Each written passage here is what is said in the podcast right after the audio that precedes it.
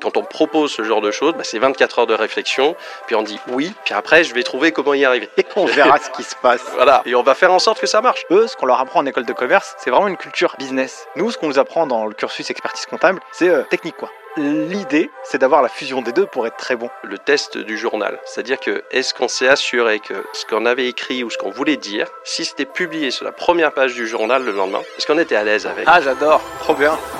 Avant de démarrer cet épisode, je voulais vous parler d'une association qui s'appelle Life. L'objectif avec ce podcast, c'est aussi de donner de la visibilité à des actions qui changent et rendent le monde un peu meilleur. Life, c'est une ONG qui travaille sur quatre piliers. À la fois l'environnement, l'assainissement, de l'eau et de l'hygiène pour l'ensemble des populations à travers le monde, la sécurité alimentaire, la formation et l'éducation des plus jeunes. Si vous souhaitez contribuer et donner à Life, allez directement en description de cette vidéo. Que vous soyez particulier ou entreprise, vous avez des déductions d'impôts et avec des cailloux, on fait des montagnes. Donc si tout le monde peut apporter sa pierre à l'édifice, eh bien ça va aider des milliers de personnes. Sur ce, place à l'épisode. Salut et bienvenue dans un nouvel épisode du podcast Les Guides des Chiffres. J'espère que vous avez la pêche. Aujourd'hui avec une nouvelle masterclass avec un invité qui s'appelle Adam Nicole. Quand j'ai découvert euh, Adam sur euh, LinkedIn, je me suis dit, il a quelque chose d'assez particulier, ce, j'allais dire ce jeune homme. Oui, parce que tu as 36 ans, on a quasiment le même âge, moi j'ai un tout petit peu plus. Ça fait euh, des années que tu es dans le monde de l'expertise comptable, tu as bien évolué, mais toi t'es pas natif de la France. Toi, à l'origine, tu viens d'Angleterre et t'es arrivé en France à l'âge de 18 ans. Tu bosses chez Grant Thornton avec une grosse évolution dans ton expérience. Pour situer un peu les choses, Grant Thornton, c'est un gros cabinet international donc il y a plusieurs bureaux dans le monde. Euh, je crois que j'ai vu en potassant un petit peu mes notes du début.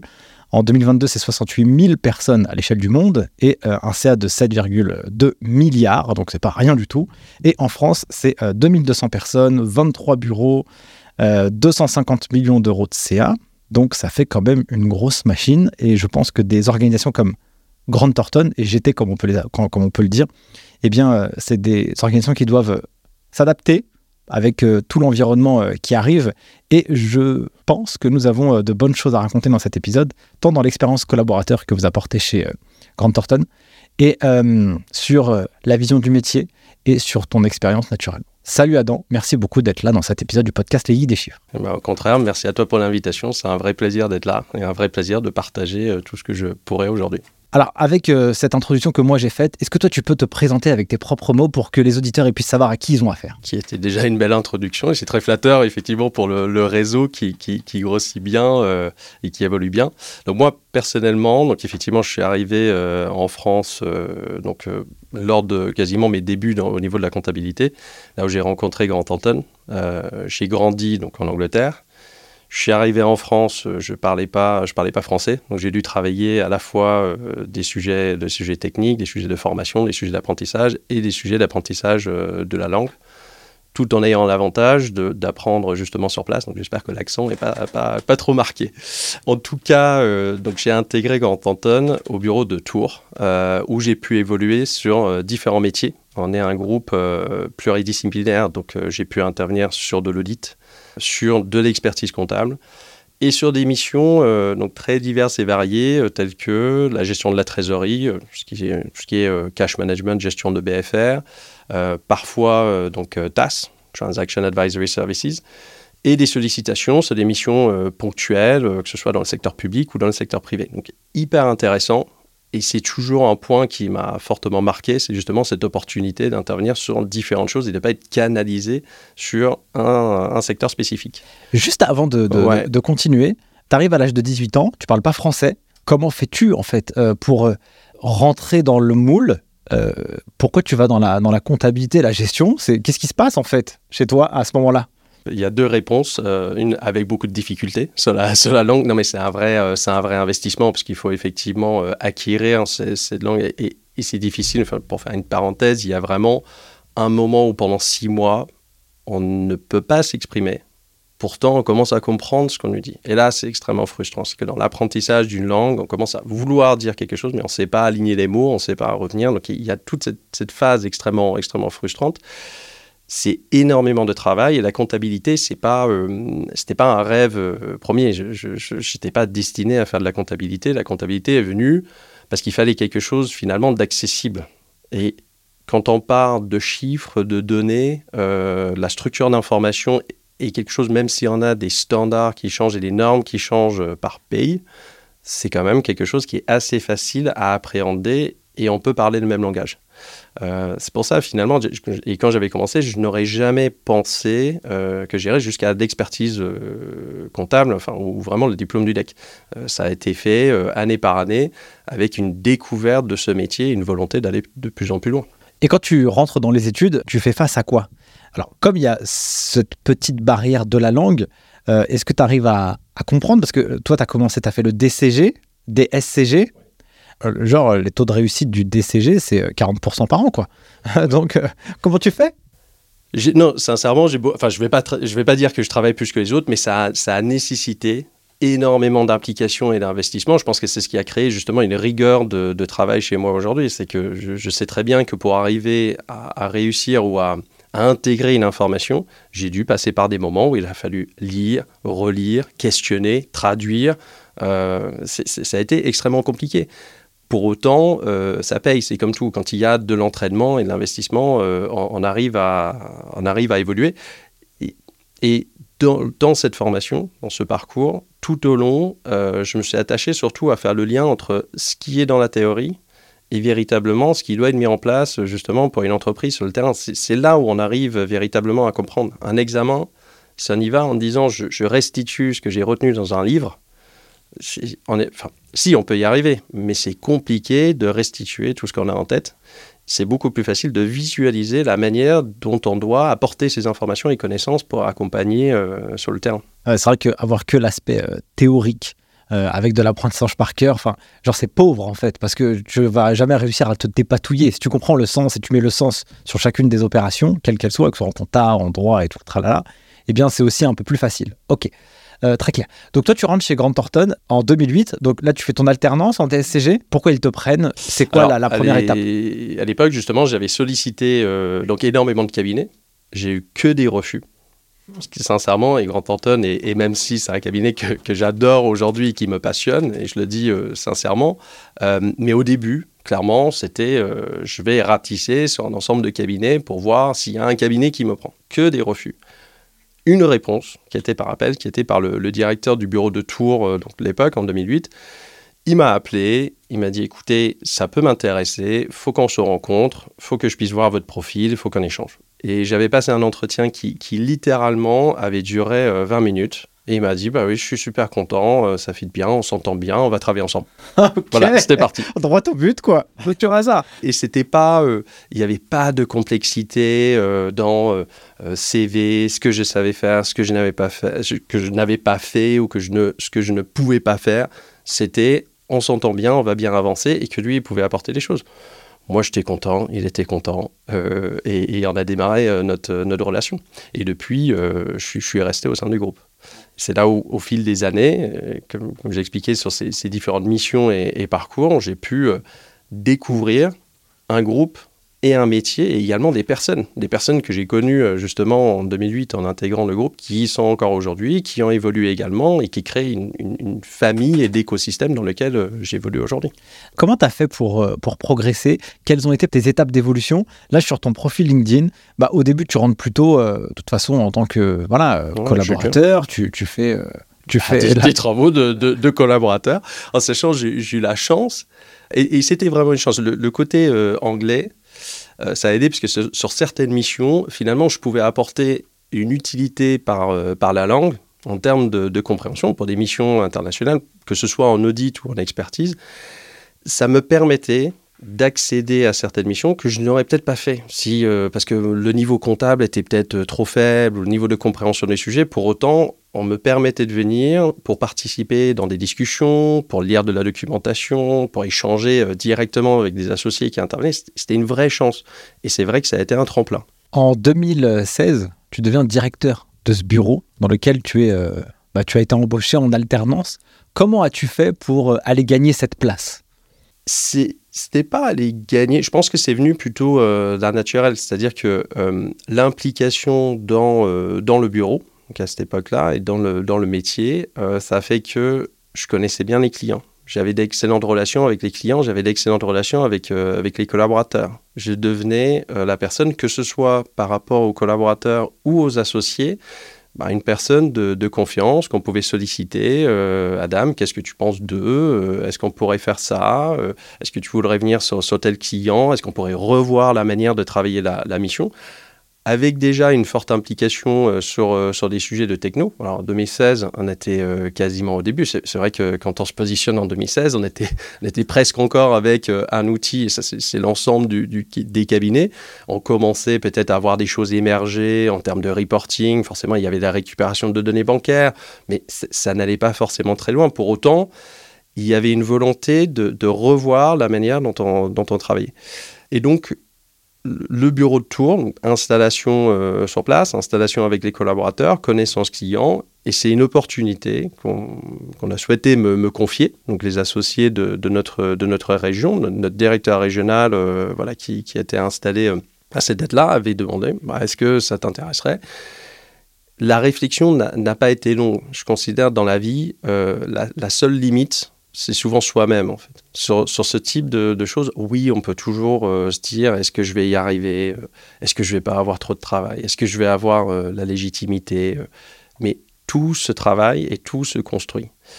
Et une opportunité, elle n'arrivera pas tous les jours. Je pense que c'est important là, que ce soit à mon niveau ou pour, pour, tout le monde. C'est quand on propose ce genre de choses, bah, c'est 24 heures de réflexion, puis on dit oui, puis après je vais trouver comment y arriver.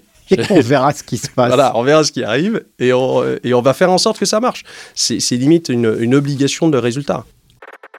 J'interromps deux secondes cet épisode pour vous demander une big favor. Si ce format vous est utile et vous apporte de la valeur, mettez un gros 5 étoiles sur les différentes plateformes et un commentaire. Ça coûte pas grand chose pour vous, mais pour moi, ça représente énormément parce que ça me donne de l'énergie, mais aussi ça booste la visibilité du format. Et plus le format est visible, et plus ça nous permet d'aller chercher des invités aussi inspirants les uns que les autres. Donc merci pour tout, donnez-nous de la force et moi je vous laisse place à la suite de l'épisode. Euh, sur la partie euh, technique, quand même, euh, de zéro à, à, directeur, parce que ce que j'aimerais comprendre aussi, c'est quelle est la différence de job entre les deux? Quelles sont les exigences qui te sont demandées entre tu fais de la prod, enfin, tu es dans ton job, et puis là, tu arrives directeur. Qu'est-ce qui se passe pour toi, tu vois? Donc, est-ce que tu peux faire ces deux étapes, en fait? La première étape, comment tu as fait pour euh, devenir un bon technicien aussi, j'imagine? Le gap est, énorme, euh, effectivement, et, tout repose effectivement sur deux, strates. Euh, il y a l'aspect technique, connaissance métier, et il y a l'aspect soft skills, management, leadership, accompagnement. Hyper important. L'aspect technique, faut que ce soit un acquis. On ne peut pas souhaiter euh, évoluer vers ce type de poste euh, si on n'a pas acquis toutes, toutes les compétences et, tout le savoir-faire technique. Alors, ça ne veut pas dire qu'on sait tout. Justement, on est dans des métiers où il faut avoir une culture économique, il faut connaître nos textes, il faut savoir où chercher et il faut savoir demander de l'aide aussi. On n'est jamais, on n'est jamais tout seul, euh, que ce soit chez Grand Anton ou, ou, nos confrères, euh, que ce soit avec, euh, par rapport aux avocats, par rapport à d'autres techniciens qui interviennent. On peut toujours solliciter de l'aide. Ne jamais vouloir tout faire tout seul, c'est hyper important. Donc on acquiert la technique et il faut s'y intéresser, il faut travailler certes pour le client, mais il faut également travailler pour soi. Il faut sortir de chaque mission en disant est-ce que j'ai appris quelque chose, est-ce que j'ai compris, et est-ce que je suis allé au bout de ce que j'aurais pu délivrer? Mmh. Et effectivement, le, gap se fait une fois qu'on atteint ces rôles de, directeur ou de senior manager. Et bien là, finalement, euh, on, devient le go-to person pour, euh, pour le client, mais sur tout un tas de sujets. Que ce soit j'ai une difficulté, ma société va mal je veux croître, je ne sais pas comment m'y prendre. Ma stratégie, j'ai défini ça, qu'est-ce que vous en pensez? Donc d'un coup, il faut venir prendre en considération un ensemble de facettes qui sont absolument magnifiques d'un point de vue euh, euh, métier, mais également gérer, je ne suis pas satisfait de cette facture que j'ai reçue. J'ai un litige avec les impôts et peut-être que la perception client de base, c'est que le cabinet aurait pu faire quelque chose, à tort ou à raison. Mais en tout cas, il faut entendre ce qui arrive et savoir revenir avec une réponse rassurée, analyser ce qui s'est passé. Euh, et c'est surtout, donc justement, ce contexte de responsabilité. C'est on est face à des responsabilités pour lesquelles, là, pour le coup, il faut assumer. Donc on peut demander de l'aide, mais in fine, il faut revenir avec la réponse.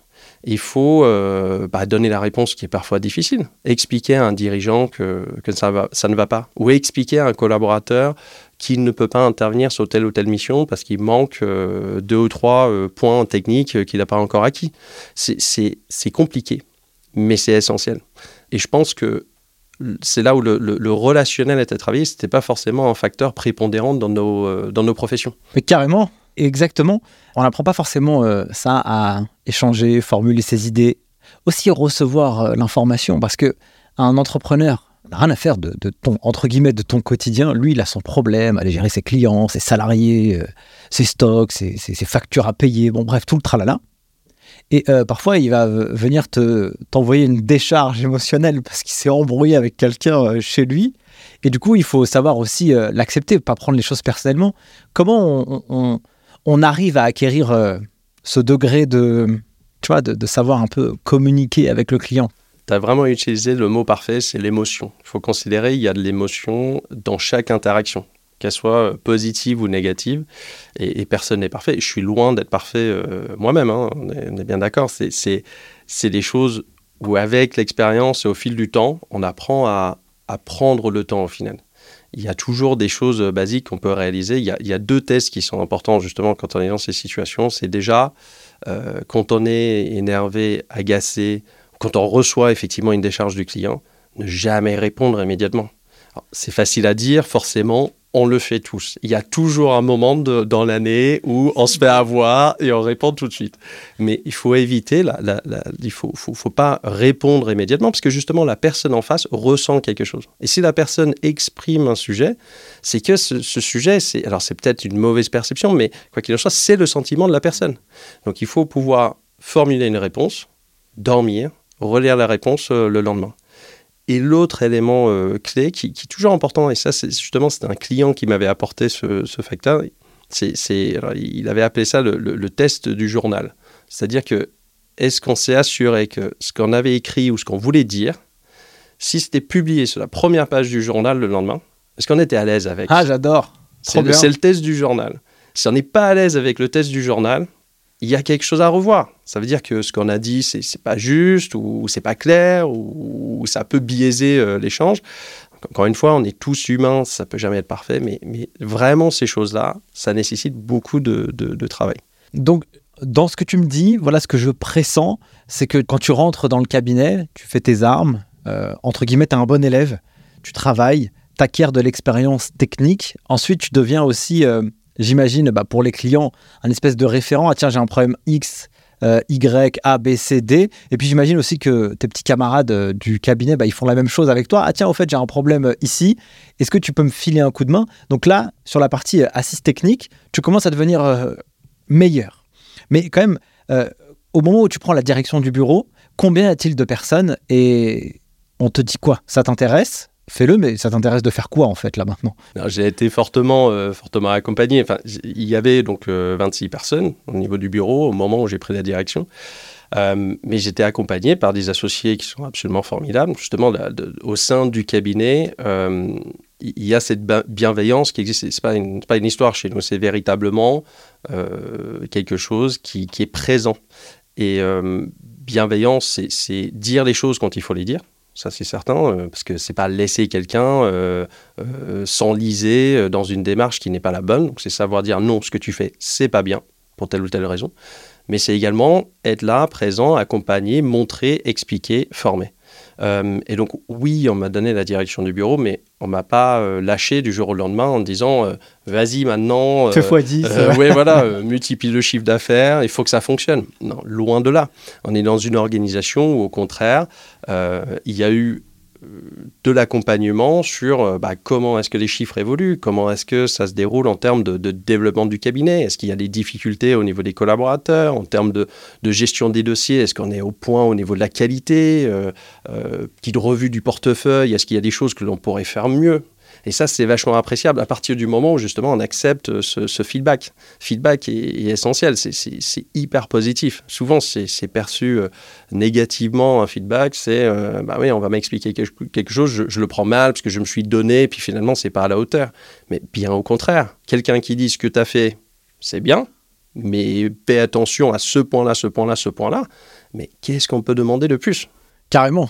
Donc euh, toi, tu prends la direction quand même à l'âge de 29 ans. C'est un, chiffre un peu symbolique parce que c'est avant l'âge des 30 ans. J'aimerais quand même savoir, ok, tu as été accompagné, mais quel est l'état de la maison qu'on te donne? Et quand même, qu'est-ce qu'on te donne comme objectif à tenir euh, dans, je sais pas moi, peut-être euh, la prochaine année, les cinq prochaines années? C'est quoi un peu ta roadmap que tu dois développer?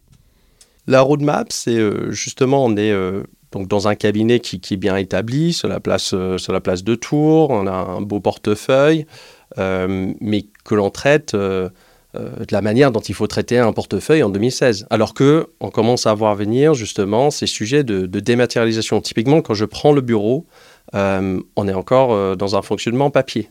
On est à ce moment où il faut, euh, faut, faut, faut changer la manière de faire. On introduit forcément de la gestion électronique de données. On va venir introduire des signatures électroniques. On va venir travailler sur nos bilans euh, et sur la révision des comptes d'une manière totalement dématérialisée, ce qui est complètement nouveau. On va changer la manière dont on travaille avec le client.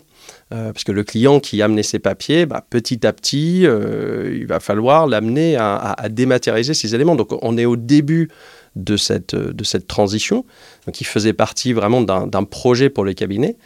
Et donc clairement, c'était ça dans, les grandes lignes. Euh, c'était, bah voilà, il, y a le, cabinet qui est, super, le bureau, il, fonctionne, il y a nos collaborateurs, nos clients. Maintenant, amène le bureau dans un contexte euh, bah, d'évolution, euh, bah, tout comme le, groupe évolue, certains, un certain niveau de croissance de chiffre d'affaires, mais accompagné d'une modification de la manière dont on intervient au quotidien.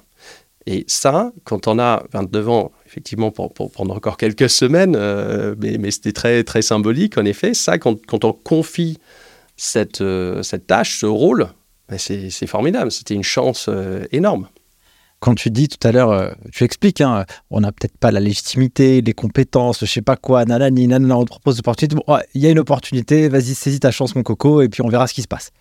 29 ans, c'est jeune, ben, presque 30 ans, c'est jeune.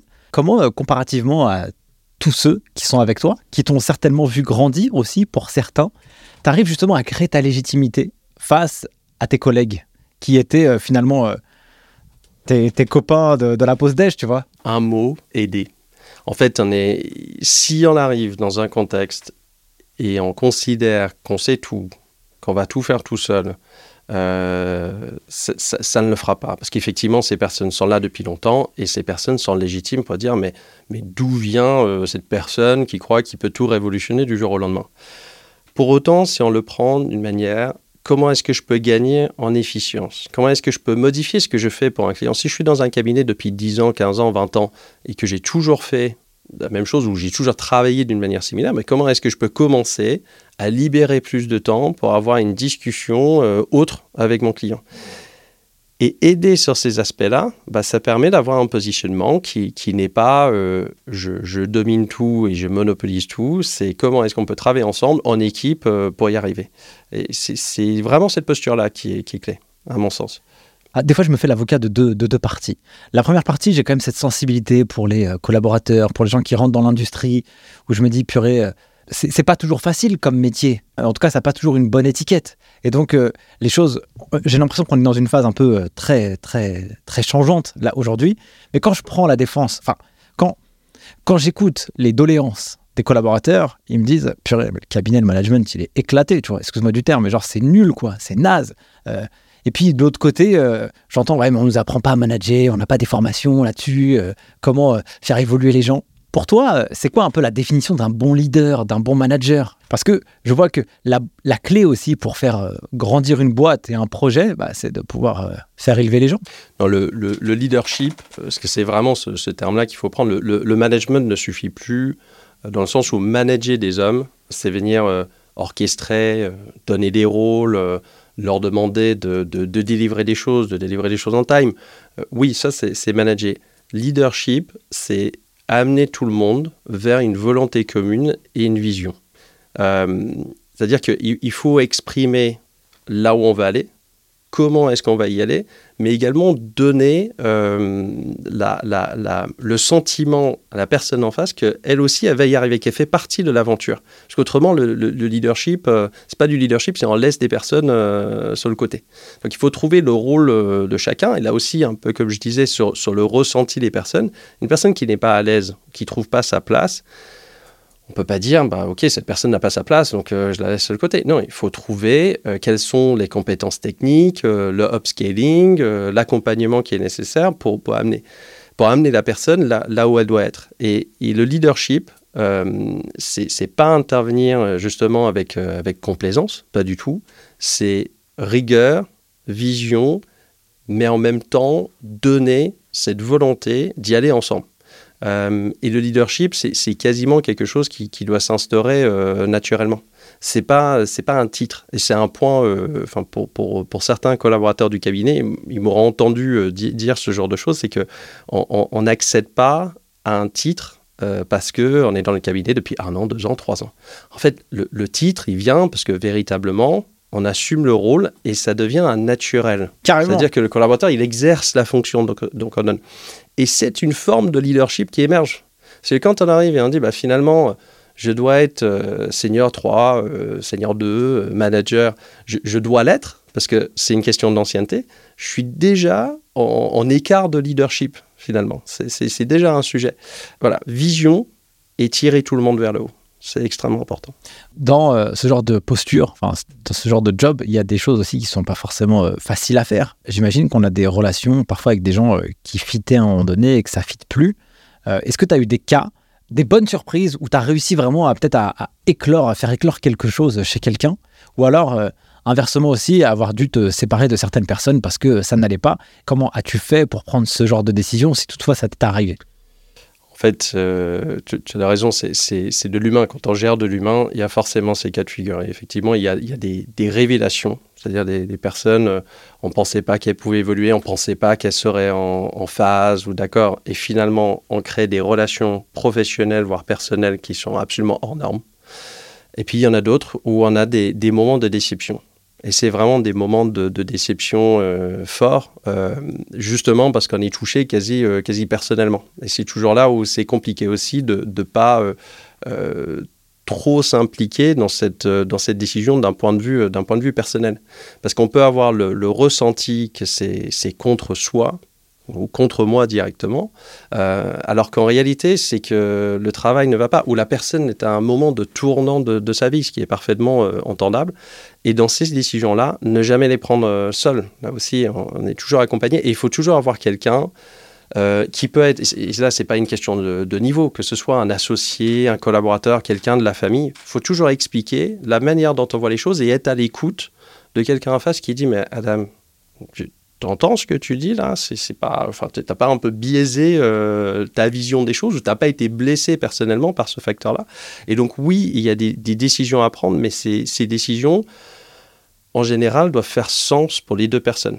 Et souvent, quand on réfléchit euh, et on décortique finalement ces deux relations, on arrive à un quasi-consensus. C'est-à-dire que les deux personnes euh, conviennent que, bah oui, il y a là où on souhaite aller, il y a les volontés de la personne, et, euh, et finalement, on, comprend que on n'est plus en phase. Et là, ça permet de, décharger en émotion cette, euh, cette relation. C'est intéressant ce que tu dis. Euh, J'ai euh, Jonathan Calfa qui est passé aussi sur cet épisode qui est du cabinet CK. Et donc, c'est un expert comptable. Il est, jeune, il s'est associé assez rapidement dans son cabinet. Et c'était rigolo parce que la première expérience euh, de recrutement qu'il a, euh, en gros, c'est un échec de recrutement. C'est pas un bon recrutement. Il recrute pas la bonne personne. Et en fait, c'est une expérience douloureuse. Mais lui, il, ferme les yeux et se dit purée, euh, faut que ça marche, quoi. Et donc, euh, il, s'avoue pas la vérité. Il, dit, vas-y, bah écoute, on va lui donner une chance, deux chances, trois chances, quatre chances, cinq chances. Mais en fait, aussi, la, personne en face, elle souffre aussi, tu vois. Et à un moment donné, ils, ils- ils se parlent, ils disent, en fait, on a tous les deux comme une connerie, quoi. Bah, viens, on se sépare. Et en fait, tout le monde est content. Tu vois. Et donc, euh, c'est pour ça que quand tu me parles, à la fin, on arrive à un espèce de consensus. C'est que euh, pour certaines fois, bah, du coup, euh, à la fin, tout le monde était content. Mais c'était aussi intéressant de se dire, quand tu es, un manager aussi, des fois, il faut. Il faut pas avoir peur de, de- se dire que tu t'es trompé et des fois prendre des mauvaises décisions. Lui, il voulait pas blesser, il voulait se donner une bonne chance, etc. Bon, en tout cas, c'est ma petite anecdote par rapport à ce que j'avais discuté avec Jonathan.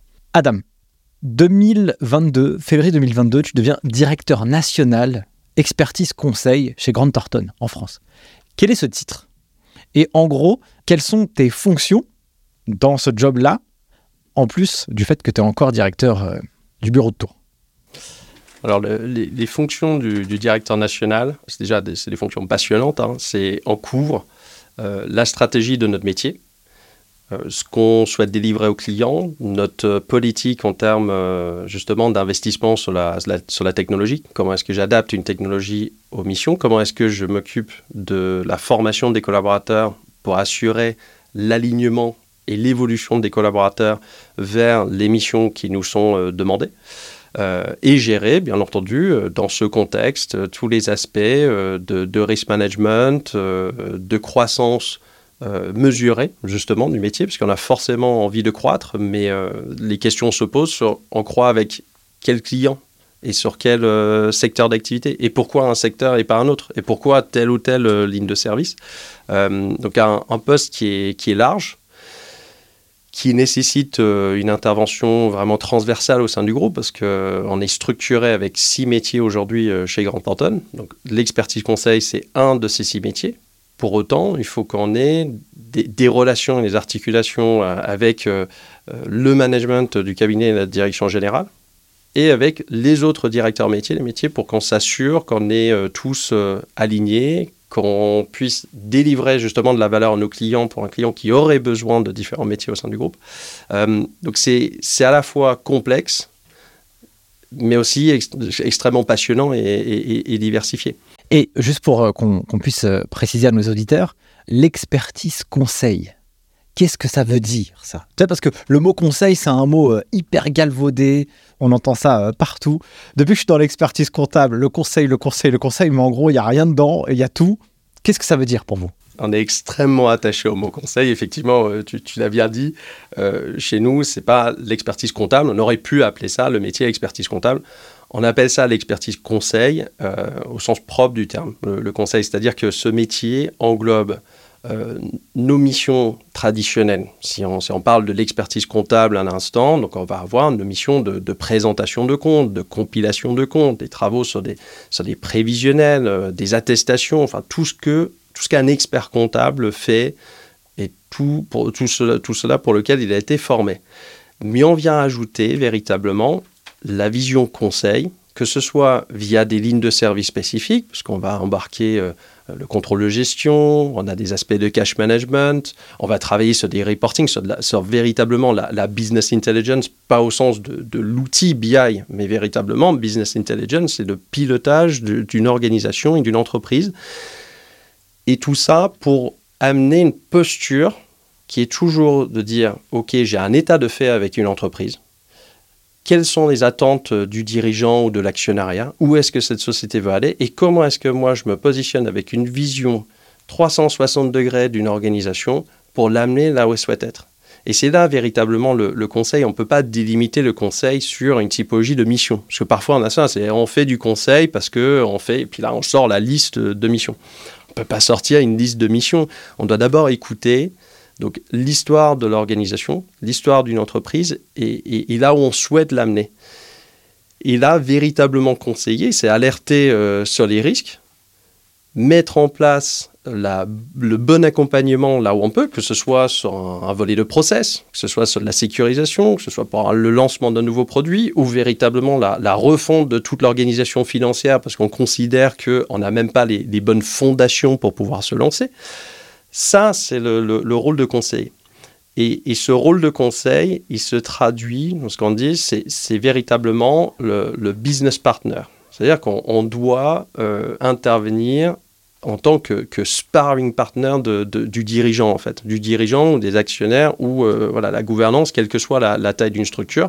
C'est-à-dire que la relation entre Grand Thornton, et, je dis Grand Thornton parce que ça peut être euh, les associés, les senior managers, les managers, l'ensemble de nos collaborateurs, la relation entre l'entreprise et Grand Thornton, on doit se challenger, on doit creuser des sujets, on doit trouver des solutions. Et ça, véritablement, c'est du, du conseil. Et on a toujours considéré que si on faisait uniquement du réglementaire, Et quand je dis uniquement, c'est n'est pas à dire que le réglementaire n'est pas important, c'est essentiel et c'est la base de ce, que, nous faisons. On doit être à la pointe sur, le réglementaire. Euh, si on en reste là, on n'est pas en train d'aider cette organisation et aller euh, à, se dépasser en fait.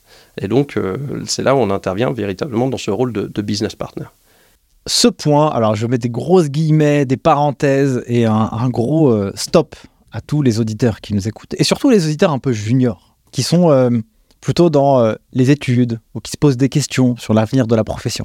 En fait, des, euh, petite digression, mais ce podcast, je l'ai fait justement pour faire intervenir des mecs comme toi et des femmes qui sont dans la vraie vie et sur le terrain et qui sont sortis depuis un certain temps des études et qui voient le monde professionnel un peu différemment. Moi, j'apporte quand même ma, perception et ma vision. J'ai une petite inquiétude pour ceux qui restent purement techniques, seulement techniques, parce que la technique, c'est très important comme on l'a dit juste, juste, avant. Mais euh, j'ai bien aimé euh, euh, comprendre l'histoire d'une organisation pour savoir si on va faire une refonte, si comment on va sécuriser ces données. Nous, on doit se positionner. Tu dis, là, là vous le voyez pas vous, mais il y avait le geste entre voilà Grande Thornton et puis le client et nous entre les deux. Comment on doit faire pour pouvoir l'aider à aller un peu plus loin, progresser. Et donc la culture business, comme moi j'aime bien l'appeler, euh, cette culture économique, comment fonctionne une entreprise, quelle est son histoire, qu'est-ce qu'elle raconte. En fonction de tout ce qu'elle raconte et toute son histoire, il y a des traductions chiffrées. Mais du coup, il faut qu'on puisse comprendre un petit peu plus en amont. Je pense que ça, c'est un des gros facteurs clés de succès pour les gens qui évoluent en comptabilité, gestion. De toute façon, tu vas m'en parler juste un petit peu après, de développer cet aspect-là. Et là, je vais euh, aussi dire, et ça, je te l'avais dit tout à l'heure en off, je me suis dit, bon, euh, moi, j'ai travaillé en cabinet, en cabinet d'expertise comptable, en entreprise, entrepreneur, je connais bien les cursus. Et puis, je me dis, mince, euh, je vois le monde évoluer vite. Il y a les outils tech qui digitalisent de plus en plus la comptabilité. Et puis la petite compta, bah, ça devient de plus en plus facile. Hein. Il y a les copains euh, Time, euh, Pennylay et tout le tralala qui font bien le job. Elle, est où la valeur après? Oui, mais un entrepreneur, lui, s'en fout de faire sa compta et d'envoyer sa dièse fiscale. C'est pas ça son, besoin. C'est comment je gagne de l'argent, comment je crois, comment je me finance, comment je me sécurise, comment je vends ma boîte, comment je fusionne, comment, je liquide une partie de mon actif. Bref, et donc, je me suis dit, bah, tiens, je vais regarder euh, les 40 euh, CFO euh, des boîtes du Next 40. Et puis, bah, je regarde, c'est quoi leur profil, quoi. Et quand je discute avec eux, bah, ils ont une culture business incroyable, ils connaissent rien de la compta, mais ils arrivent à être CFO de boîtes incroyables qui lèvent des millions, qui font des millions d'euros de CA. Et je dis, attends, il y, a un petit problème. Tu vois ce que je veux dire? Ça veut dire que eux, ce qu'on leur apprend en école de commerce, c'est vraiment une culture économique, business. Et donc, ils savent un peu se débrouiller. Nous, ce qu'on nous apprend dans le cursus expertise comptable, c'est très technique, quoi l'idée, c'est d'avoir la fusion des deux pour être très bon.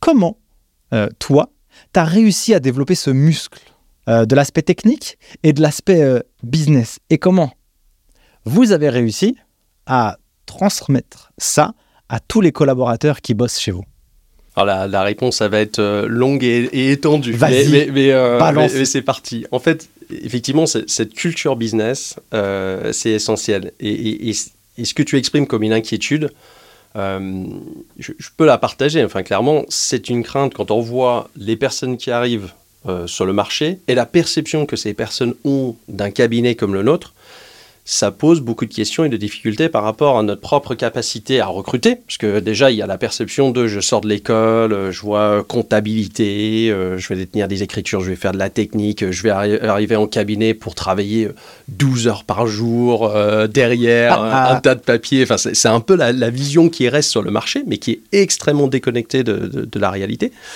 Et donc, il y, a, il y a ce volet-là. Et puis, une fois qu'on arrive à capter les personnes en cabinet, c'est comment est-ce qu'on les amène pour véritablement transformer les heures de travail en valeur ajoutée pour un client et optimiser justement le, temps qu'on peut, euh, qu'on peut y allouer. Euh, donc c'est certain, il y a une déconnexion euh, quasi totale entre les parcours de formation et ce qu'on souhaite avoir en cabinet aujourd'hui. Parce que partant de postulat, on a besoin dans un, métier, alors déjà au niveau du cabinet, on est un cabinet pluridisciplinaire, et même au sein de notre métier, on a besoin de plein de profils différents. Parce qu'aujourd'hui, il faut intégrer des personnes qui ont une vision euh, économique ou une vision euh, management, une, vraie culture euh, d'entreprise. Il faut des techniciens purs et durs, mais des techniciens qui sont également capable d'entendre et d'interagir avec, euh, avec euh, d'autres profils.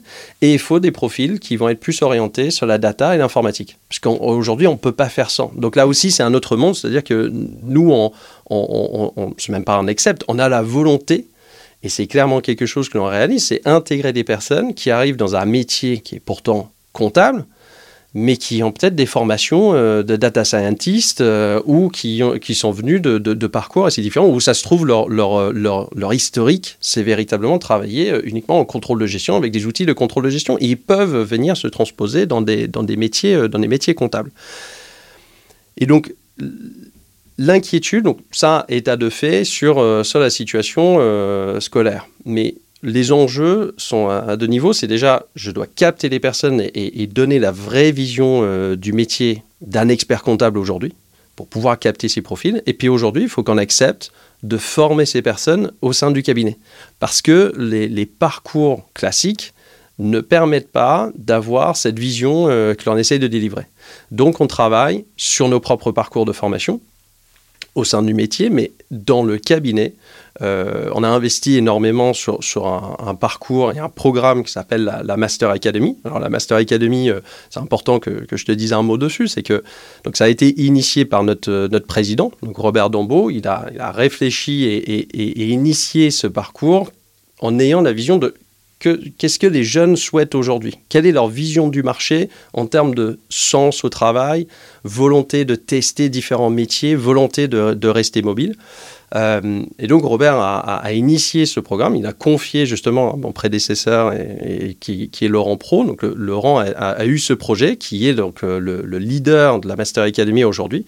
Et la Master Academy, c'est quoi en, quelques mots? C'est venir coupler une formation de haut niveau, donc un parcours euh, qui est fait avec, avec les SEC. Donc justement, il y a un parcours qui est vraiment focalisé sur les enjeux économiques d'aujourd'hui, des sujets RSE, des sujets euh, justement de leadership, de management, des sujets d'innovation. Parce qu'il faut vraiment pouvoir ouvrir donc euh, l'esprit du collaborateur sur ces facteurs et leur donner l'opportunité qui Enfin, cette opportunité, elle ne s'est peut-être pas présentée avant, justement, dans le parcours classique. Il faut leur donner cette possibilité. Et ça, on vient coupler ce parcours donc, euh, qui est hyper dense et certifiant avec des possibilités de faire des stages au sein du cabinet, de changer de métier. C'est-à-dire que j'intègre Grand Anton, ça fait 3 à 4 ans que je suis au sein du groupe, euh, je fais de l'audit. Donc j'ai toujours fait du commissaire au compte, j'ai une bonne compétence technique, je suis venu euh, appliquer euh, donc les normes de travail audit, la méthodologie d'audit, puis je me dis bah finalement j'ai envie d'aller faire de l'expertise comptable ou j'ai envie d'aller faire du TAS, etc. Et donc on, permet à cette personne de, de postuler un stage en interne qui a l'air simple sur le papier, mais en réalité, ça veut dire c'est quelqu'un qui a une expérience, qui va bouger dans un métier, donc euh, qui, va quasiment repartir comme un débutant parfois, qui connaîtra pas la méthode ou l'approche client, comme je le fais. Et donc il faut accepter de, gérer ces personnes qui ont leurs attentes et aspirations et, et ils sont habitués à un certain niveau de d'aisance dans leur métier. Et d'un coup, on va reformater les travaux qui sont donnés et les faire évoluer différemment. Mais il n'y a rien de plus formidable justement que d'avoir cette découverte qui permet de dire bah oui en audit euh, j'ai telle vision mais est-ce que j'ai la même vision euh, en termes d'évaluation? Et est-ce que ça me permet de comprendre pourquoi euh, quand je fais des impairment tests en audit et on me livre un document de 30 pages sur l'évaluation du fonds de commerce mais, peut-être que là je suis vraiment allé comprendre comment cette évaluation est faite parce que j'ai pu travailler avec les personnes qui le faisaient. Et donc ça permet d'ouvrir justement l'esprit mais ça permet également de, de, fournir un parcours qui est, qui est, différent, là où les collaborateurs, et ça arrive trop souvent, c'est-à-dire euh, on est dans un groupe et on dit, euh, bah, finalement j'aimerais faire autre chose, et donc mon premier réflexe, c'est la démission. Je démissionne et je vais aller faire, euh, je vais aller faire ça ailleurs. Mais pourquoi quand je peux le faire euh, à la maison, quasiment? Euh, Et donc ce, travail-là a été un, travail énorme en termes d'organisation euh, de, parcours, organisation de stage, savoir comment ça allait fonctionner sur, le terrain. donc là, un investissement extrêmement significatif qui a été fait par, Laurent et les équipes de, formation. J'en profite pour les féliciter parce qu'il y, a Elisabeth Todd, donc directrice de la formation du cabinet, qui forcément s'est donné corps et âme dans le, dans le projet également. Et ça a délivré quelque chose d'extrêmement haut niveau aujourd'hui. Euh, ça, c'est une des réponses pour véritablement changer cette, euh, cette culture. Parce qu'on ne pourrait pas, sur l'ensemble de nos 2200 people aujourd'hui, dire bah, on est euh, un groupe et du jour au lendemain, on va tout changer votre mindset. C'est impossible. Pourtant, il faut créer l'impulsion, montrer justement, quand on parle de leadership, on montre la volonté, là où on souhaite aller, pourquoi est-ce qu'on veut aller et comment est-ce qu'on va, délivrer autre chose demain, mais comment est-ce qu'également je, vais vivre mon parcours où euh, je ne suis plus dans un contexte où je rentre dans une entreprise quand j'ai 20 ans, j'en sors quand j'en ai 62 euh, et maintenant 64, euh, et puis finalement je suis toujours resté à, faire le même métier. Ça, n'existe plus aujourd'hui. Pour autant, on peut faire plusieurs métiers au sein d'une seule profession ou au sein d'un seul, euh, d'un seul cabinet, finalement, euh, lorsqu'on est dans un cabinet pluridisciplinaire. Donc, euh, ces, chantiers-là, tu vois, sont, véritablement lancés pour faire évoluer la manière dont les collaborateurs voient le cabinet et le métier et pour nous aider à changer la façon dont on travaille tous les jours. Donc ça, c'est effectivement un travail qui, perdure et chaque fois, on fait une intervention, chaque fois, on refait nos parcours de formation, chaque fois, il y a des animations avec les collaborateurs, il faut qu'on ait ça à l'esprit. Toujours rappeler quel est le sens de ce qu'on souhaite euh, délivrer. Très intéressant. Alors, euh, tu vois, dans, ma tête, il y a quelque chose qui vient. C'est vrai que ah, je veux quand même pas qu'on se méprenne sur euh, le cursus de l'expertise comptable. Mm. C'est un très, très bon diplôme que ce soit le DCG, DSCG, et même si je prends que la partie DCG, on voit de la fisca, du droit des sociétés, de la compta, de la finance, du contrôle de gestion, de la compta pro. Et en fait, euh, en ayant la bonne approche quand même euh, des thématiques, on peut déjà bien conseiller euh, les gens. si on a une approche terrain, en fait, c'est un peu le rôle des, pédagogues de pouvoir apporter de la, de la, technique et de la vulgarisation. vous, votre réponse à vous, c'est de dire, bah, pour adapter nos collabs et puis euh, pour faire euh, bah, pour répondre aux besoins des clients qui sont toujours plus euh, de plus en plus diversifiés. Et quand on voit un peu l'impact de la technologie qu'a sur le qu'a dans l'industrie et dans la filière on n'a pas le choix que de les mettre au, niveau sur plein de sujets différents. Donc vous une des réponses c'est de pouvoir faire monter en compétence les gens sur plusieurs sujets. Quels sont les conseils que tu pourrais donner à des, à des jeunes ou des moins jeunes ou même des petits cabinets, tu vois, genre ils sont euh, sans qui peuvent pas monter des parcours de formation comme ça? C'est pas évident pour eux de faire ce genre de truc. Euh, comment il peut faire justement pour euh, un peu monter au niveau? Euh, le, conseil que je donnerais, c'est vraiment de voir les choses différemment. Je m'explique. La, formation, effectivement, DCG, DSCG, c'est d'un bon niveau technique et c'est absolument essentiel pour avoir les prérequis. Il faut comprendre une comptabilité, mais après, il faut aller voir cette comptabilité euh, sous un angle, c'est une information, c'est une agrégation de, données. Parce que finalement, la, comptabilité, si on la décompose, c'est ça, c'est un ensemble de données euh, chiffrées, des lignes d'écriture qui correspondent à un référentiel. Et le référentiel, il peut changer selon le pays dans lequel on est euh, ou selon le référentiel qui doit s'appliquer à une entreprise X, Y ou Z. Et finalement, pour, donner un exemple qui est clair, c'est qui n'a pas été confronté un client qui dit bah moi, j'aimerais bien voir un reporting qui me montre euh, mes produits, euh, mes marges par produit, mes marges par client, par pays. J'aimerais bien savoir à quel moment j'ai reçu le produit, j'ai envoyé le produit euh, et avoir une lecture tridimensionnelle de tout mon business, savoir où est-ce que je gagne de l'argent et là où je dois sortir des clients. Enfin, je, schématise, mais l'entrepreneur qui arrive comme ça. Sauf que on part juste du postulat que euh, cette même entreprise qui arrive avec cette demande a tout simplement euh, un système comptable en place, donc un logiciel, il y a quelqu'un qui fait de la tenue, ça reste de la compta, il y a peut-être un logiciel de, vente, donc il y a des factures qui interviennent, et puis euh, si on est dans une boîte industrielle, allez, j'ai un peu d'informations sur des, coûts de revient, et encore, c'est de la donnée qui n'a pas été mise à jour. Et là, on arrive tous dans ce, contexte oui, on a envie de délivrer ça au client, mais il faut arriver, premier niveau de discussion, c'est faire de la pédagogie auprès du client en disant, oui, je suis d'accord avec vous, c'est ça qu'on aimerait vous délivrer, pour autant, j'ai pas la donnée pour le faire. ok? Et c'est là où euh, aller au-delà, c'est prendre cette vision comptable et cette compréhension du fonctionnement d'une entreprise. Mais dans le sens, une écriture, certes, c'est une écriture, mais d'où est-ce qu'elle vient? Quelle est la source de l'écriture? Pourquoi est-ce que je la passe? Pourquoi est-ce que c'est important effectivement que je puisse générer l'information derrière pour gérer euh, mes CCA, euh, mes FNP, euh, mes FAE c'est hyper important justement pour pouvoir avoir une comptabilité, une lecture du, compte de résultat qui soit, qui soit juste. Mais ça nécessite de dire bah, finalement, OK, mon information au niveau des coûts de revient dans ce logiciel, pour prendre l'exemple, c'est pas parfait. Donc je vais aller commencer par là, parce que je comprends la compta et je comprends l'information qui doit venir et je comprends la logique de quels sont les coûts qui doivent être alimentés dans ce système et quelles sont mes unités d'œuvre et comment est-ce que je vais utiliser ces unités d'œuvre pour retravailler ces aspects de coûts de revient. Et au passage, comment est-ce que je reboucle les deux outils pour m'assurer que quand je fais mon passage entre l'ensemble de mes coûts euh, de production, je me retrouve bien avec ma compta. Et là, pour faire ça, je vais faire quoi? Je vais me repositionner à un niveau qui, qui, est le niveau finalement le, plus intéressant parfois dans notre métier, c'est au niveau de l'entreprise et de l'organisation de cette entreprise. C'est-à-dire que la, la, première mission avant d'arriver au tableau de bord, c'est de dire au client, bah, finalement, je vais venir chez vous, je vais venir décortiquer et je vais venir vous accompagner sur la manière dont vous prenez vos process. Vous prenez une information, vous renseignez l'information. Et comment est-ce qu'on définit les, les, postes clés de l'entreprise et comment est-ce qu'on définit l'interopérabilité entre les outils? Et est-ce que sur deux outils, je peux mettre un pont dedans? Et surtout avec les technologies qui existent aujourd'hui, bah, est-ce que je peux travailler par API euh, Est-ce que je dois peut-être faire, évoluer un outil qui, qui, serait trop dépassé?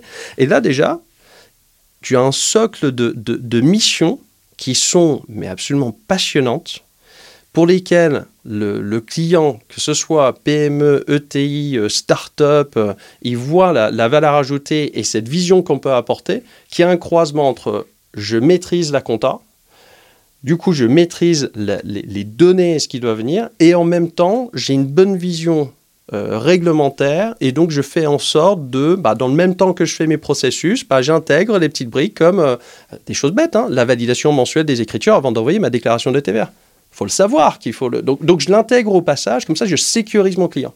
Et à la fin, là je vais arriver avec le super reporting tridimensionnel que le client souhaitait, tout en ayant fiabilisé cette information. Donc, tu vois, c'est vraiment euh, voir les choses différemment. Et là, pour le coup, c'est pour ça que ces éléments-là, oui, on peut faire des formations euh, de data, on peut faire des formations IT, on peut faire des formations comptables, mais la vision euh, agrégé de l'ensemble de ces facteurs, c'est ça qui est nécessaire. Et ça, c'est de la compréhension de l'entreprise. Et euh, notre rôle, enfin un expert comptable aujourd'hui, et les collaborateurs d'un expert comptable, c'est là où on doit être excellent. C'est comment est-ce que j'amène cette entreprise d'un état connu et identifié, je l'explique à mon client et je mets tout en œuvre avec un plan d'action qui parfois peut durer plusieurs mois, plusieurs années pour arriver à la finalité.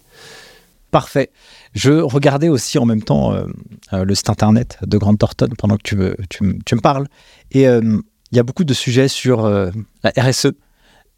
Comment un, cabinet, excuse-moi, hein, d'expertise comptable, entre guillemets, peut aller trouver de la légitimité là-dedans? Comment un client il peut se dire Ah bah tiens, c'est bien à mon cabinet d'expertise comptable que je vais confier une mission comme ça Comment on arrive à faire, à vendre ça, en fait, en réalité?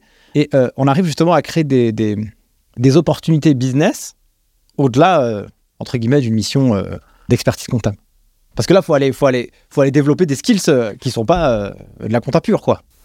c'est une, excellente, une excellente question. Et justement, ça, ne fait qu'ajouter une brique par rapport à ce que je disais. Aujourd'hui, on traverse tous une modification profonde justement de l'économie. On a tous euh, le souhait de protéger la planète, de diminuer nos émissions CO2, mais, mais et RSE, c'est pas que des sujets euh, de CO2, même si c'est essentiel, mais c'est également des, sujets d'inclusion, euh, d'égalité homme-femme, de la manière dont je, gère la, pérennité de mes activités à la fois pour mes clients, pour l'entreprise, pour la planète. Enfin, c'est un ensemble d'équilibres. Donc effectivement, on a, on a créé donc ce qu'on appelle notre sixième métier. C'est véritablement un métier aujourd'hui euh, qui porte sur la RSE. La RSE, pour pouvoir l'intégrer dans notre, dans notre démarche, dans l'ensemble de, nos métiers, parce que ça doit, irriguer dans nos métiers, bah, au contraire, on est totalement légitime dans le sens où aujourd'hui, un entrepreneur doit se poser la question de où est-ce que je suis le plus rentable, mais également où est-ce que je suis le plus rentable tout en faisant le moins de dégâts possible au niveau de la planète il le fait pour plusieurs raisons. Que ce soit pour lui, finalement, la RSE peut, si c'est bien conçu, euh, être source d'économie ou d'optimisation financière. Enfin, clairement, je peux, en faisant euh, une revue de mon, processus de production, une revue euh, de mes achats, je peux finalement identifier des foyers de perte sur un produit. Déjà, il y a cet aspect-là. Mais il y a surtout un aspect, comment est-ce que je conserve mes clients de plus en plus de clients font extrêmement attention justement au côté éthique d'une entreprise et, où est le, sourcing d'un produit que j'achète et comment est-ce que je m'assure que ce produit n'intègre pas justement des, composants chimiques euh, ou autres ou comment est-ce que je m'assure que je suis pas en train d'acheter quelque chose qui finalement a été emballé à l'autre bout du monde juste pour pouvoir euh, être livré à 20 km de chez moi parce que finalement c'est parfois ce qui arrive. Euh, ces enjeux-là, finalement, quand je parlais de, données, c'est de la donnée. C'est-à-dire qu'une entreprise doit pouvoir commencer à faire une, comptabilité de durabilité. Et c'est une autre donnée qui vient se rajouter. C'est-à-dire que j'ai un aspect financier de, mon flux, et derrière cet aspect financier de mon flux, bah, je peux mesurer l'impact de ce que j'ai fait. Et c'est quelque chose qui, commence à émerger. C'est-à-dire, il y, a des produits qui commencent à émerger. Il y a de la réflexion euh, chez nous. Donc, l'innovation est un pilier fort au niveau du cabinet. On commence à, travailler sur ces aspects-là euh, chez nous. Il y a des logiciels qui commencent à émerger sur le marché.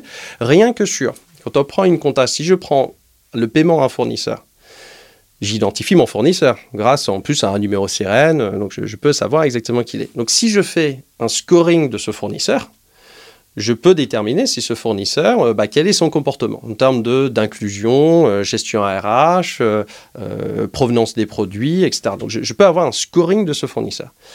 Et donc, via ma comptabilité, qu'est-ce que je vais voir? C'est le volume de dépenses que j'ai avec ce fournisseur-là. Et donc, je peux commencer quasiment à avoir des métriques sur bah, si j'ai dépensé 100 000 euros avec le fournisseur X, bah, ça se trouve, il y a le fournisseur Y qui peut me fournir le même produit, mais qui n'a pas du tout le même euh, niveau de scoring. Ça se trouve, il est euh, extrêmement bien placé parce qu'il a pu travailler sur certains projets au niveau de la France, où il a pu complètement revoir euh, la manière de produire. Et, c'est pour ça que dans une démarche RSE, oui, il faut, se focaliser sur, sur, sur soi. Au niveau d'une entreprise, d'une organisation, doit se focaliser sur son propre comportement. Mais l'impact la plus large, c'est bien le comportement de l'ensemble des fournisseurs ou autres parties prenantes. Et c'est là où, si on agit tous un peu comme, comme garant du comportement des uns et des autres autour de nous, c'est là où on va venir améliorer les choses. Et donc, un cabinet comme le nôtre est légitime pour, pour, trois raisons majeures. La première, c'est qu'on a intégré justement la, la compétence. On a créé un sixième métier c'est justement parce qu'on a des, personnes chez nous qui, qui, qui, sont sur un autre métier de spécialiste. Là où moi, je vais être un spécialiste de la comptabilité ou de, la compliance pour une entreprise, bah on va avoir des spécialistes euh, qui peuvent intervenir sur des aspects d'émissions carbone, sur des aspects d'analyse de cycle de vie d'un produit. C'est un autre métier qui intervient. Pour autant, en travaillant ensemble, on peut prendre une entreprise et faire intervenir ces spécialistes justement pour analyser ces différentes facettes. Donc ça, première raison, légitimement, il faut intégrer la, compétence. Et justement, tu, as peut-être vu en, analysant le groupe, on a également, donc on avait nos propres compétences en interne, on a également fait l'acquisition donc euh, d'une société qui est basée à, Béziers, qui est une société à mission, euh, qui intervient uniquement sur ces aspects euh, de, de, Et ça, c'était une accélération de notre positionnement de marché et notre volonté d'intervenir sur ces, facteurs. Donc ça, premier élément. Deuxième élément, c'est justement ce que j'expliquais sur le fait qu'on est les mieux placés pour comprendre la stratégie d'une organisation, le mode de fonctionnement d'une organisation et les implications, euh, justement, enfin, les implications que les choix RSE peuvent avoir sur, euh, euh, sur, leur business finalement. Et donc, comment est-ce que je vais, pérenniser euh, l'entreprise, l'entreprise à, à l'avenir? C'est extrêmement important. Et donc, troisième facteur, dans un cabinet comme le nôtre, on a une multiplicité de clients. J'ai deux façons d'amener une démarche RSE sur le marché. Donc, on a la démarche de Grand Anton, sur lequel on, a déjà donc un, pilier fort qui est porté au niveau de notre stratégie, et c'est porté par une personne qui s'appelle Nathalie Margaret, qui est à la fois donc responsable métier transformation durable, mais également qui porte le pilier RSE au niveau du, cabinet. Donc déjà, c'est fort pour nous. Mais si on agit au niveau de chaque client, et lorsqu'on fait euh, nos réunions de travail, lorsqu'on dit, bah ok, c'est bien, on a regardé la facette euh, industrielle, on a regardé la contribution en marge, mais en fait, on va également considérer le fait que lorsqu'on a optimisé la marge de ce produit-là, on vient juste de créer des dégâts euh, à l'autre bout du monde. J'exagère le, trait, mais il faut, prendre ces facettes-là. Et eh ben finalement, on peut avoir un tel impact sur l'économie au sens large que forcément notre, légitimité est là il vaut mieux que nous, on donne l'impulsion sur ce marché que d'attendre que chaque entreprise engage sa démarche, même s'il y a énormément de mobilisation sur le marché. On pourrait passer encore plus de temps euh, là-dessus. On arrive bientôt à la fin de, cet épisode. Adam, j'aimerais te poser quelques petites autres questions quand même. Parlons d'expérience collaborateur. Il y a une tension sur le marché pour recruter des profils. Quelle est la réponse justement euh, de Grant Thornton pour euh, pouvoir attirer les talents et pour pouvoir les fidéliser? C'est quoi un peu votre sauce secrète personnelle?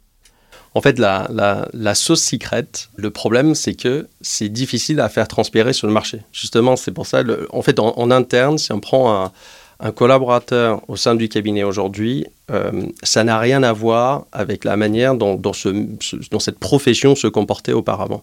On entend de tout sur les, heures de travail, euh, manque de bienveillance, management terrible. Et blablabla. Et Aujourd'hui, véritablement, bienveillance, des choses telles que la flexibilité, ce qu'on appelle l'expérience de la confiance, c'est-à-dire qu'aujourd'hui, on n'est pas dans une organisation où euh, le télétravail, j'aime bien ces organisations-là, le télétravail, c'est le lundi. Ah oui, mais si le lundi, ça convient pas à une personne, euh, le télétravail ne sert pas à grand-chose. Nous, on est vraiment dans cette flexibilité, c'est-à-dire que on organise le temps de travail, non pas en fonction d'une règle qui dit qu'il faut que je sois au cabinet, mais en fonction des besoins de collaboration en équipe. C'est-à-dire que si on est en train de travailler sur quelque chose en équipe, bah, c'est du respect mutuel, euh, je viens au bureau et je travaille ou par rapport à un besoin euh, client, c'est très client-facing, mais si j'ai pas un besoin absolu d'être au bureau, bah, je, travaille, euh, je travaille de la maison. Donc c'est une flexibilité totale avec véritablement ce, principe d'expérience de la confiance qu'on intègre, qui, qui, est on se fait confiance, on, travaille main dans la main sur les différents dossiers avec euh, une proximité justement des associés, collaborateurs.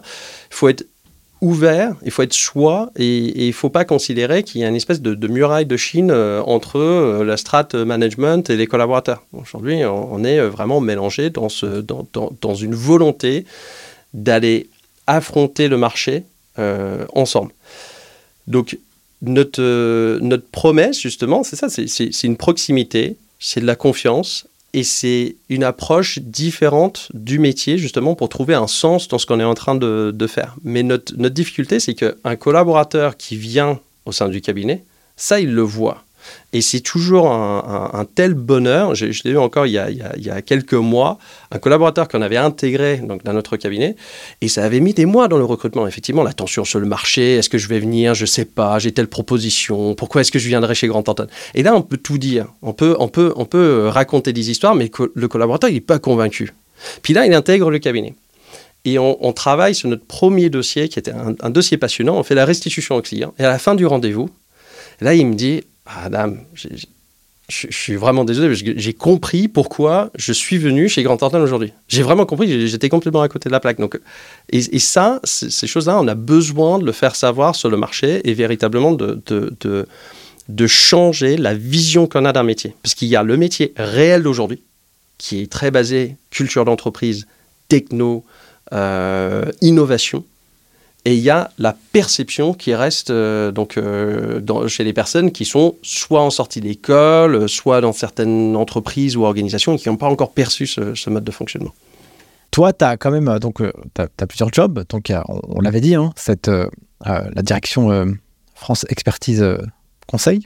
Tu es encore directeur du bureau à Tours. tu as un petit portefeuille à toi aussi, parce que tu m'as dit, bah, il faut quand même garder les, les mains dans, dans le cambouis pour euh, savoir de quoi on parle, qu'est-ce qui se passe. À quoi ressemblent toi tes propres clients à toi? C'est qui que tu gères? Euh, Et ça prend combien de temps à peu près dans ton job? Ah, je ne donnerai, pas les, je pas les noms, mais, euh, mais effectivement, j'ai mon, mon portefeuille, qui est un portefeuille absolument, absolument passionnant, qui est assez diversifié, parce qu'il y a, y a un mix dedans de TI, de, de, PME, de sociétés en croissance.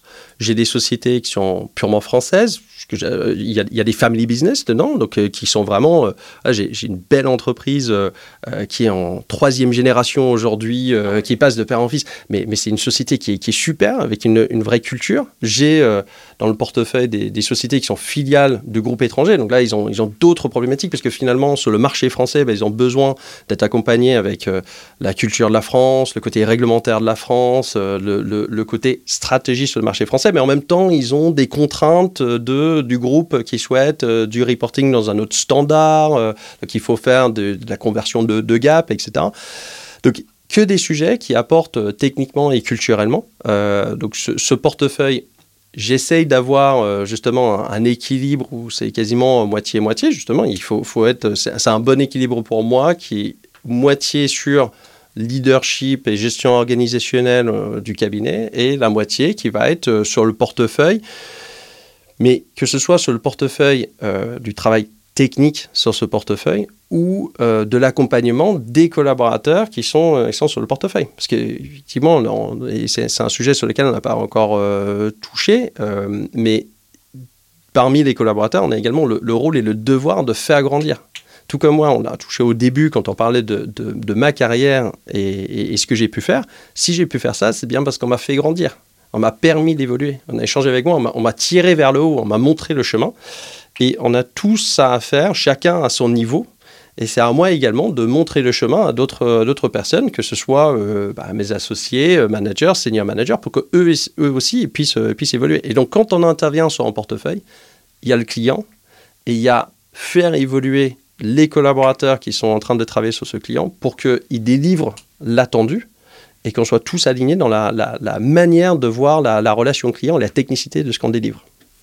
On a répondu un peu quand même à cette question euh, que je vais te poser euh, dans le cadre de l'épisode, mais peut-être euh, avoir une vision un peu globale. Je te dirais pas d'avoir une espèce de boule de cristal, mais c'est quoi un peu ton intuition de la filière expertise comptable dans les prochaines années?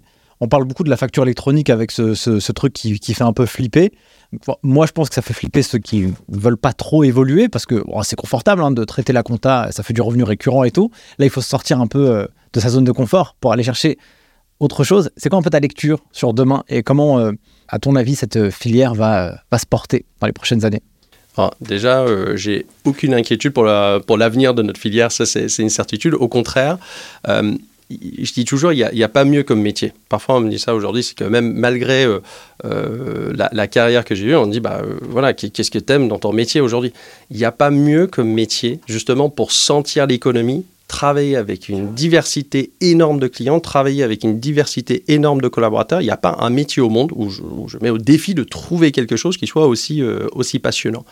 Mais aujourd'hui, on a on, dit depuis euh, dix ans que la technologie euh, va intervenir au niveau de notre métier. Aujourd'hui, ça y est, véritablement.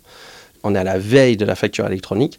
C'est un bonheur. Parce que la solution technologique, la technologie, ça, se trouve toujours, c'est nécessaire. De toute façon, pour que ça fonctionne et pour qu'on puisse transmettre les informations auprès de l'administration et entre entreprises, la technologie, ça va fonctionner.